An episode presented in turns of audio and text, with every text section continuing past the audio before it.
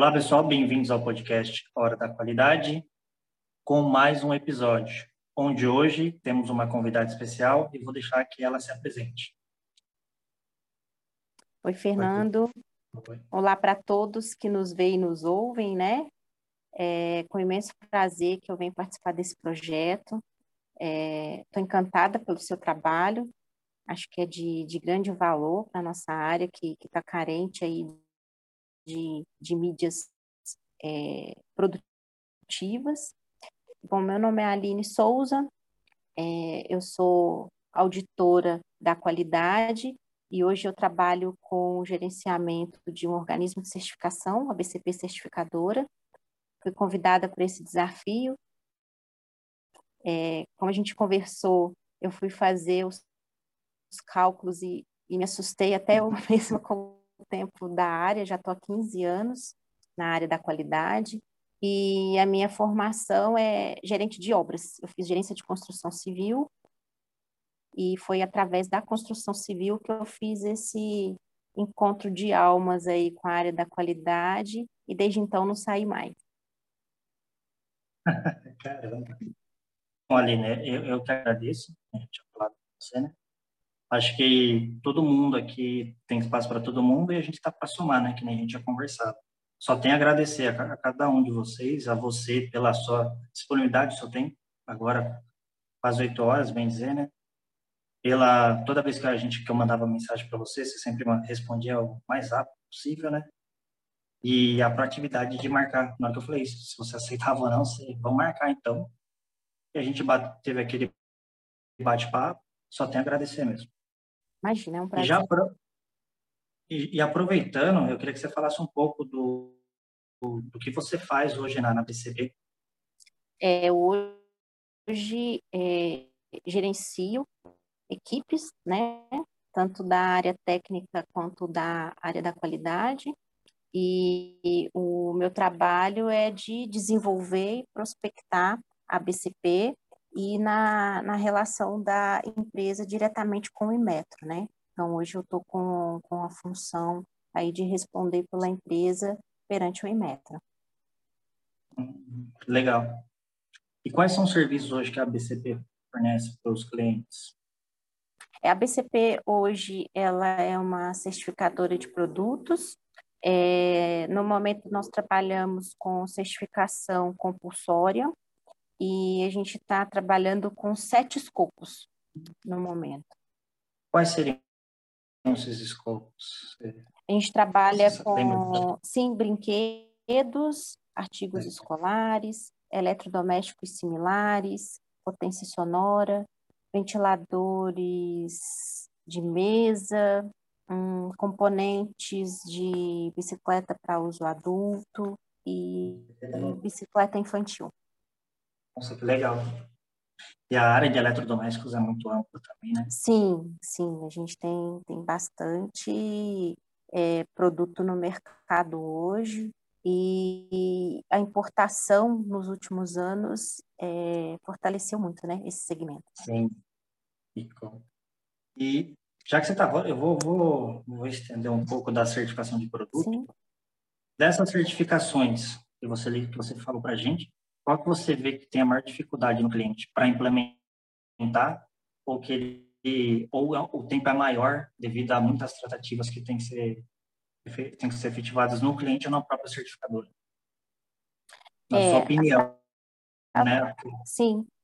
É, eu já trabalhei com, com implantação antes de, de trabalhar com, com a BCP e falando por experiência própria, a maior dificuldade que eu tive foi com a implantação de eletrodomésticos, é, principalmente pelo fato de, de ser um, um produto que é mais forte na importação, então a, a quantidade de fabricantes nacionais é menor, e às vezes eu passei por fábricas que, que eram é, oriundas de é, histórico familiar, era um, uhum. um, um segmento de negócio, e aí se tornou outro.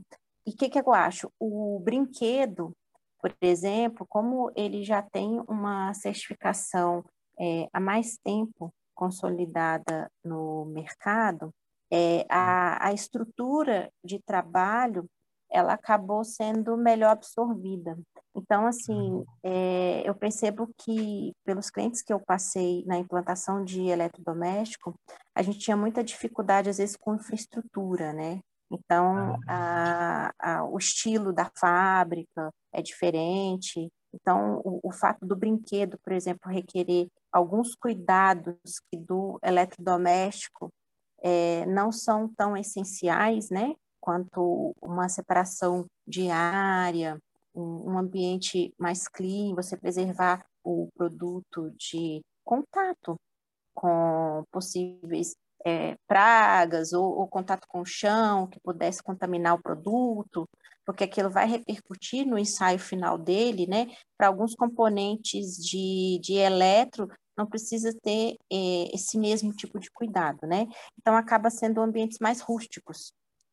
E às vezes você chega para fazer, quando você é convidado para fazer a implementação, é porque a empresa ela não tem ainda estrutura nenhuma de qualidade né? É. Então a gente tem às vezes uma dificuldade estrutural e cultural para poder fazer a implantação. Eu mesma já já tive em fábrica que eu cheguei e não tinha um computador. Então, a hora que você fala em controle, né, a própria linguagem da qualidade, é, tem pessoas que, que estão ali que, que, entendem muito mais do processo. Às vezes eu peguei casos de, de ter encarregados, por exemplo, que tinha a minha idade só de experiência, e às vezes a pessoa não teve oportunidade de estudar, e aí ela se vê tendo que preencher formulário, usar termo técnico, né, digitar para eles, dependendo, é, é uma certa dificuldade. Então, dentro do, do caminho que eu percorri, foi a maior dificuldade que, que eu encontrei, particularmente. Entendi. Legal. E dessa, dessas certificações, né, hoje, atualmente, qual que você mais gosta em relação à implementação? Ou você acha que cada um tem sua particularidade que, como uma particularidade boa? Então, curiosamente, eu curiosamente eu gosto de eletro porque eu gosto de desafio. E é bastante desafiador você é, tornar talvez um, um, lugar inóspito com, com um ar de organização, né, de, de uma empresa. E eu sinto que o efeito desse resultado, ele empodera muitas pessoas.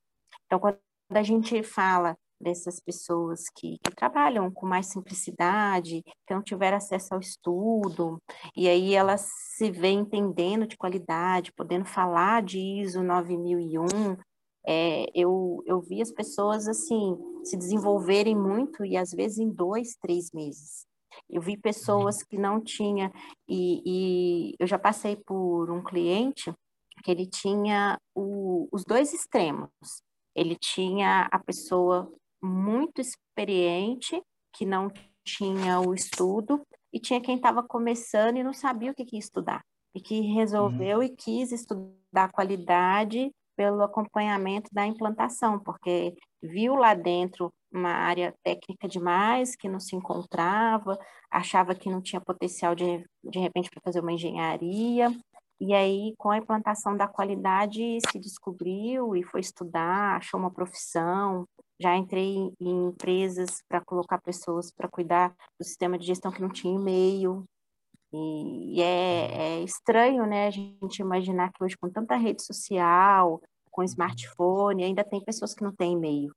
Então, é, eu gosto muito dessa questão inclusiva, assim, do, do nosso trabalho, né? Eu acho que, que a certificação, ela traz esse profissionalismo, né? Então, assim, para as empresas poderem ter um nível de concorrência, né? No mercado, elas acabam tendo que se adequar e fazerem contato com algumas coisas que talvez ali na zona de conforto do mercado dela ela não iria fazer. Sim. Então, e, essa, e outra... transformação eu gosto muito. Bom, Aline, é como que é feita a análise de certificação, a análise da documentação em relação à certificação de produto como ah, que sim. Então, É, então, Fernando, a diferença dessa análise, ela se dá por portaria, né? Então, dependendo do, do escopo de, de certificação, alguns detalhes vão ser diferentes dos outros, mas via de regra, a gente tem um, um princípio básico que ele se divide por sistema de certificação, modelo de certificação, né? Sim. Então, quando a gente fala do, do sistema 4, ele, ele vai ter um, uma sequência de análise diferente do sistema 5 e do sistema 7. Então, para quem estiver nos ouvindo ou assistindo que não é familiarizado com a certificação, é, via de regra, o sistema 4 ele é mais voltado para micro e pequena empresa, geralmente artesãos. O sistema 5 é quando a certificação é por fábrica. O que quer dizer isso? O solicitante, ele vai certificar a fábrica que ele sempre compra por ela. E aí a característica diferente dessa certificação é que ele certifica a fábrica e aí ele pode importar ou ele pode comercializar o tanto infinito que ele produzir, né? Não tem uma limitação. Sim. E aí o sistema 7 de certificação, ele é limitado por lote. Então, é, dado essa diferença do enquadramento da certificação que o cliente solicita, é que vão ser feitas as análises. Então, assim, o documento inicial que a solicitação de certificação, geralmente, ela é bem parecida para todos os sistemas e para todos os tipos de certificação e escopos. Uhum. É, a diferença vai vir com o anexo dessa solicitação, que a gente chama de memorial descritivo, que aí ele vai trazer a descrição do produto que o solicitante tem a intenção de certificar, é. né? E aí esse é o tipo de análise que a gente faz. A gente faz uma análise documental, para você fazer um, um, um, cadastro da empresa, gerar uma proposta comercial, com base nesse documento, o cliente te informa as informações técnicas do produto. E aí, é, quando a gente fala de sistema 4, a, o, a diferença é que o artesão ou microempreendedor por ele não ter uma estrutura tão robusta, e, e principalmente porque ele está limitado a faturamento, então entende-se que um volume de produção dele é mais baixo, ele não é avaliado pelo sistema Fabril. Então, é feito o ensaio de tipo e aí vão ser avaliados um amostral dos produtos dele.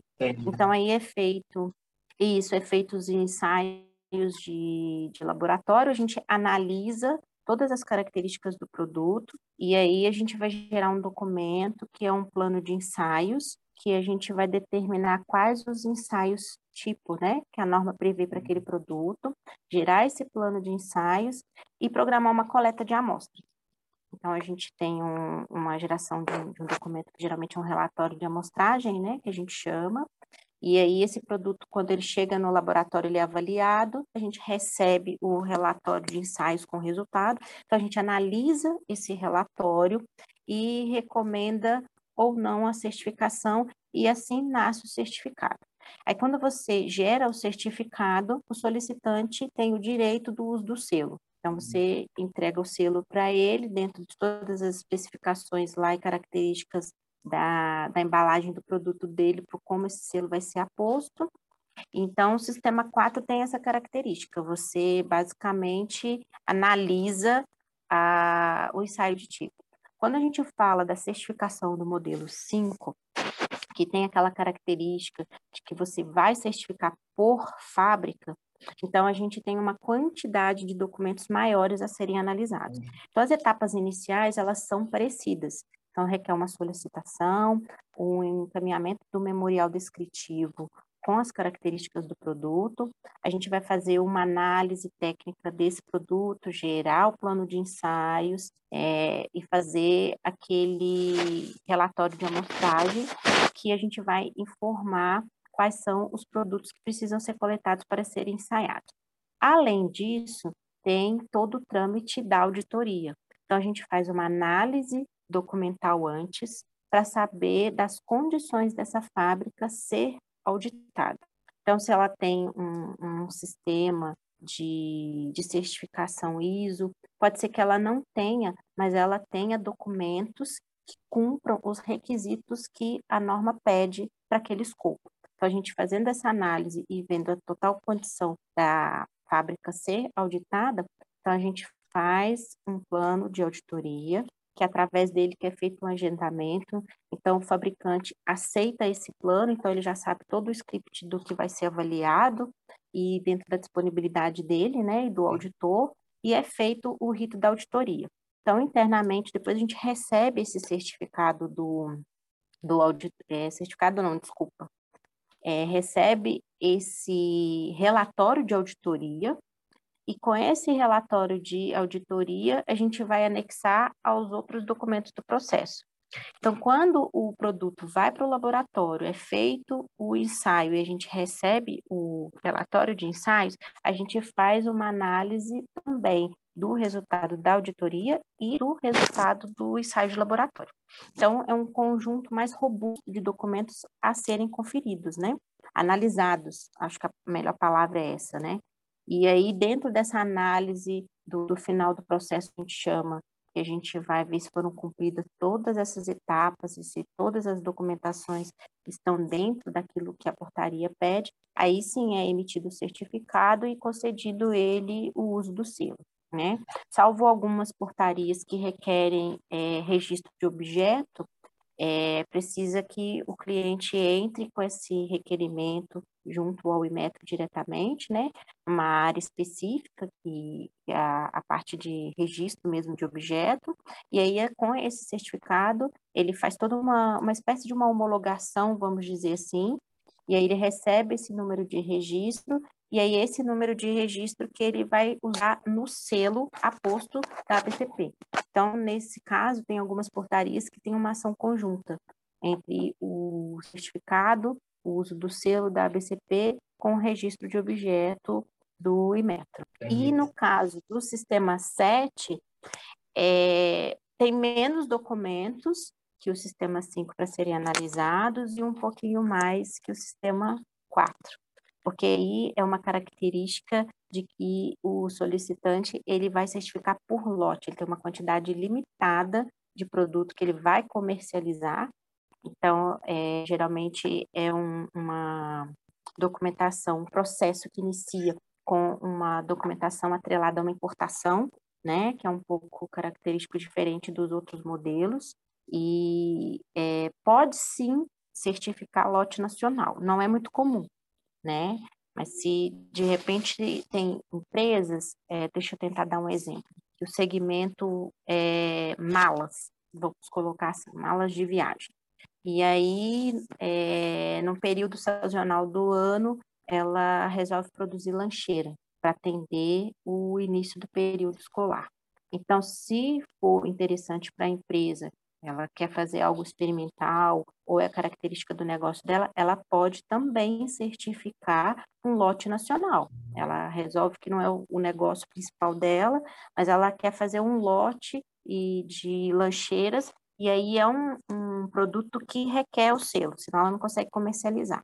Se não é uma coisa que ela vai continuar produzindo, ela pode fazer um lote nacional também. Então, aí, nesse caso, a documentação inicial não vai entrar com documento de importação, vai ser o mesmo trâmite de documentos legais, solicitação, memorial descritivo, aí a gente gera plano de ensaios, é, gera o relatório de coleta de amostras e não tem auditoria.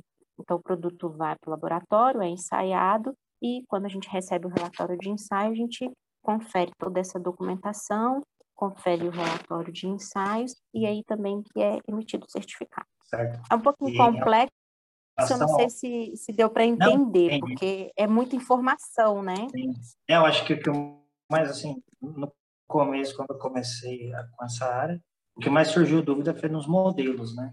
Modelo ah, 3, modelo 5, modelo 7, modelo side lote 1B, uhum. aí você acaba ficando um pouco mas é com o tempo acho que você vai pegando a, a dinâmica do negócio, que nem você explicou, você explicou detalhado cada modelo, ficou bem, bem explicativo.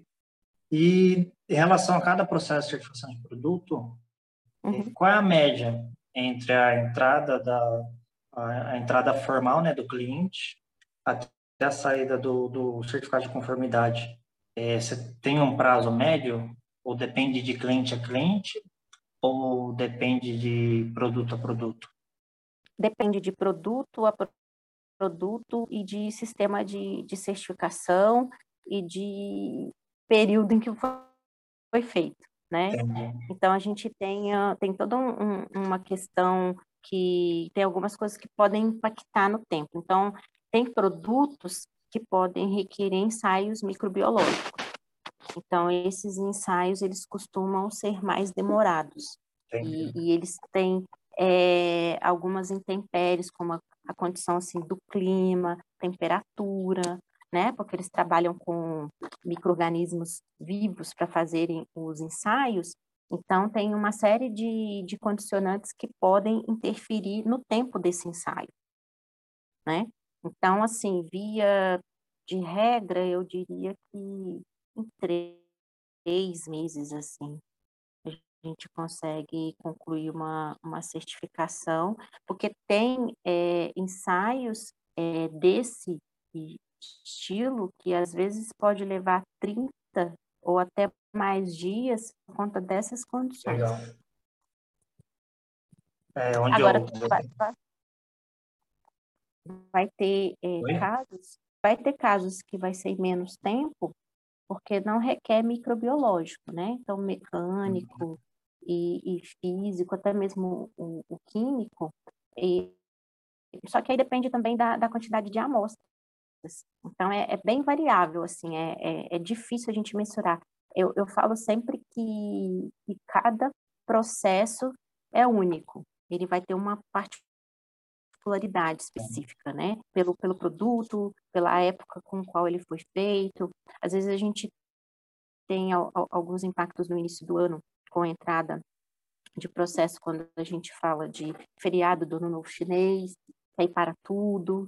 Então, assim, tem, tem várias intempéries aí. Então, acaba que cada é, processo de certificação é único, assim, independente do produto, do escopo, cada um vai ter uma característica diferente.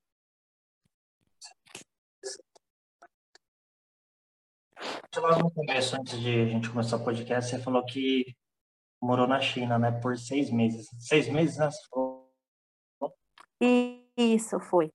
Passei uma temporada lá, trabalho. Tra trabalho. Isso. E foram, que... É... Foram Não, seis meses imersos. Conheceu muito a cultura chinesa?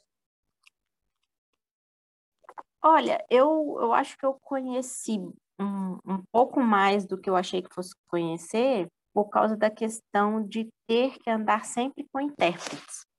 Uhum. Então, é, foi uma experiência é, muito rica por ser uma cultura muito diferente, por ser um, um lugar que, que é o, o berço da produção do mundo hoje, né? Sim. Então, você poder ter acesso às fábricas, ver como que funciona, por ser um, um país com um regime político e social diferente do nosso.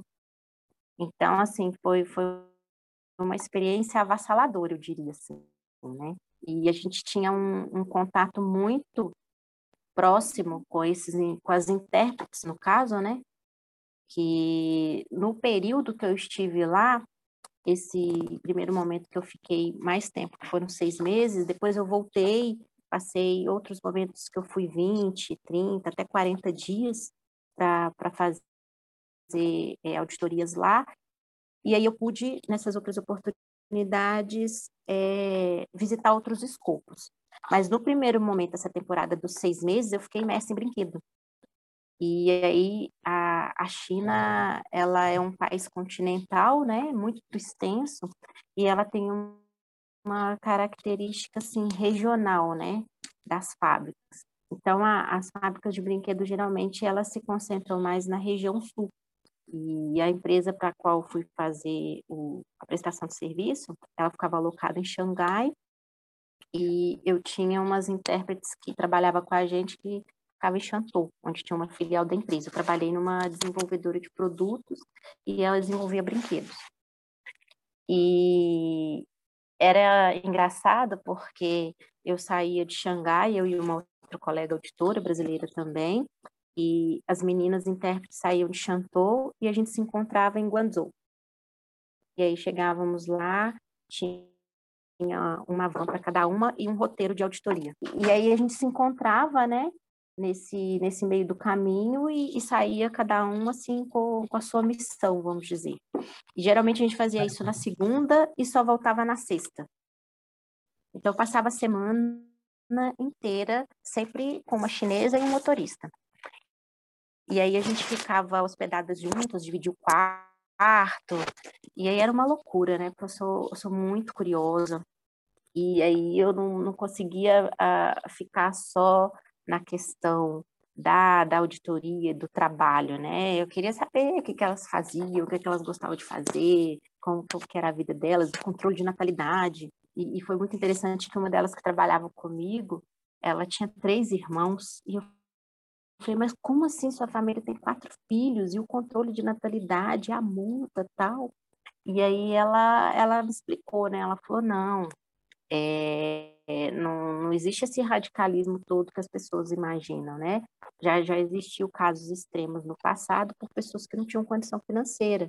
É, quando você tem mais de, de um filho que traça o, o, o controle, o governo estipula uma multa e você paga a multa, né, que, que seria, assim, teoricamente, por alto que ela me explicou, como se fosse o que o governo gastaria com essa criança até X idade, algo do tipo assim, eles fracionam.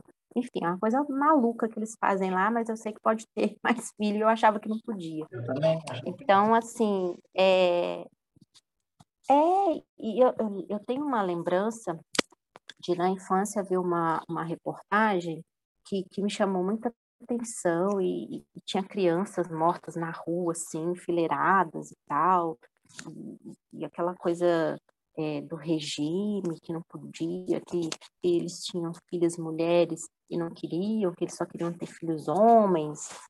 E, e eu acho que aquela questão do, do que é vendido, né, na, na mídia e às vezes a gente fica refém até você ir ver com os próprios olhos, né? Eu sou de Minas, minha família toda é de Minas, e, e aí eu, eu falo muito que eles têm que conhecer São Paulo além do Datena, né? Porque se a gente ficar preso só ao que a é. gente vê na, nos telejornais sensacionalistas, é, a gente não vive. É um tal de, não, tem, tem, um alagamento, aí me liga, nossa, teve uma chacina. Eu falo, meu Deus, mas eu estou a quilômetros de distância. Então, a gente fica com esse estigma, né, da informação que a gente recebe, e quando a gente tem a oportunidade de ir ver com os nossos olhos, é, é uma grande experiência. Então, e, e já voltando da China, para você, qual foi o maior aprendizado que você teve esses seis meses e depois nas outras vezes que você foi? Olha, sendo bem honesta, é que o mundo é muito igual. O mundo é mais igual do que a gente imagina. E a gente é, se coloca como brasileiro, coloca o Brasil, às vezes, num, num patamar até inferior que outros países, e eu vi que todo país tem sua é, dificuldade social, mas tem o seu valor como povo, tem, tem a sua potência, né, do, do que é capaz de desenvolver melhor, e, e todo mundo quer um lugar ao sol, né, todo mundo quer estar tá dentro da globalização, todo mundo quer que, que a sua nação seja próspera, né? Todo mundo quer um, um país que, que as coisas prosperem, que você possa constituir família e que, que seus filhos possam usufruir do que seu país tem para oferecer. E, e isso foi uma coisa que, que eu aprendi bastante lá, assim, principalmente por causa dessa ideia deturpada que eu tinha da cultura deles, né? É, foi uma coisa que, que me chocou bastante, assim, né? Porque aí você é, ver todo lugar vai ter a periferia, vai ter o mais favorecido, o menos favorecido, e que está todo mundo lutando. é, eu vi muito isso lá, assim, que, que a luta é igual, sabe? Independente de, de onde você estiver, tá todo mundo em busca do mesmo objetivo. Sim. Só que dentro da sua cultura, dentro da, daquilo que, que você é, cresceu e viveu, né? Então, é, eu senti muito isso. O mundo é muito igual. Ah, legal, gostei. E como que é fazer auditoria na China? É, tem alguma diferença em relação ao Brasil? Ou o método, é o método é o mesmo? Olha, em, em termos de método é o mesmo, né? É, a gente pertence a uma rede acreditada, então um, todos os organismos de certificação seguem o regimento do IMETRO, que segue o regimento do IAF, né? Que, que é um, um protocolo mundial. Então, a gente tem as redes acreditadas e temos os países signatários. Isso faz com que nivele a base. Então, todo mundo parte do mesmo princípio e somos regulamentados pela mesma norma. Então, a mesma forma que eu, brasileira, audito lá, um chinês audita aqui. Ah. Ou vice-versa, eu auditando lá ou um chinês auditando também. A gente segue a mesma norma. É, a única coisa que eu acho que acaba sendo diferente, que para quem não é de lá, você tem que se adaptar à cultura, né? Certo. Então, às vezes, a logística, a forma de transporte. Eu, eu vivi duas experiências extremas lá, de, de auditar tanto no inverno quanto auditar no verão. Então, é, é muito extremo e, e a, a, a, temperatura é diferente, é um calor úmido, é, o inverno lá neva. Então, assim, para a gente que não é da região, dependendo, né, a gente pode sentir mais. A comida, então, não tem nem o que falar.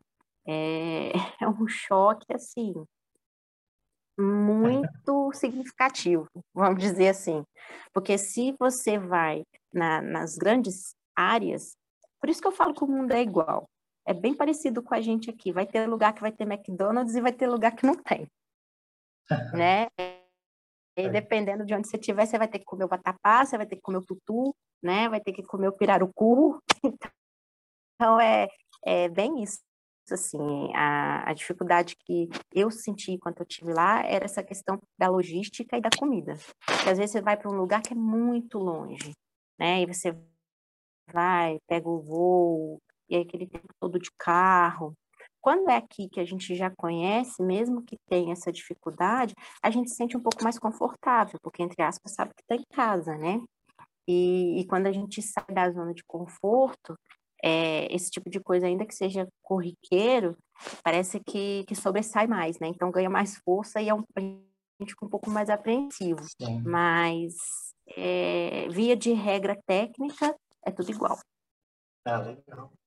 É interessante, né? Porque é uma, que nem você falou, é uma cultura diferente, né? Então, Sim. você acaba aprendendo coisa nova e às vezes até trazendo de lá também algo que você aprendeu, que você fala, nossa, eu nunca pensei desse jeito, nunca... Sim. É, no, no, Brasil não é assim. É Exatamente. É... E já então, é... saindo um pouco agora da, da certificação, uhum. fora da, da PCP, fora do trabalho, o que, que você gosta mais de fazer? Olha, é, eu tenho um filho de cinco anos. Então, é, eu gosto de, de fazer coisa em família. Gosto de estar com ele, com meu esposo. E como ele ainda está novinho, a gente ainda está na fase dos parques, né? Ter sempre alguma coisa nova para fazer, para tentar é, sair um pouco da rotina. A pandemia agora, que está mais flexível, né? Mas no começo foi um pouquinho difícil, mas a gente acabou descobrindo e, e aprendendo que, que, ficar em casa também é legal.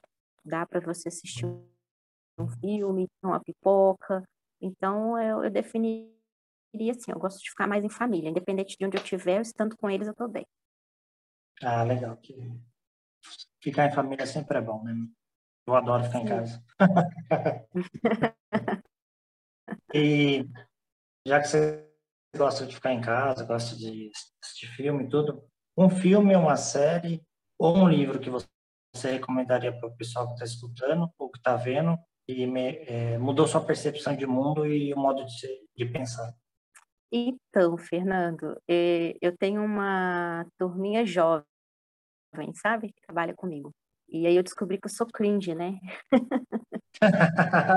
e aí eu, eu, eu gosto da, das antigas, eu sou, sou das antigas. E tem um filme antigo que, que eu gosto muito, que, que é A Procura da Felicidade. Uhum. Eu acho ele um filme bem atemporal e, e eu assisti numa época que eu estava procurando a minha felicidade, fez muito sentido para mim. É e, e eu acho que a mensagem dele é uma mensagem que fica, que quando você tem foco na maior diversidade que você esteja passando, né?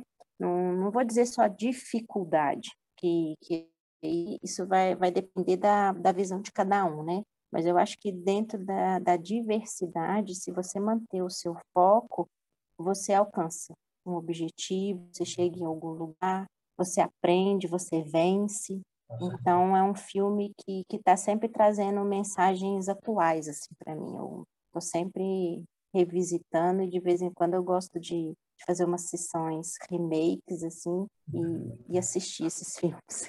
Acho que a cena que mais marcou no filme foi quando ele está na está dentro de uma quadra, aí ele tá chorando, ele fala: nunca deixe ninguém ninguém falar que você não pode fazer isso.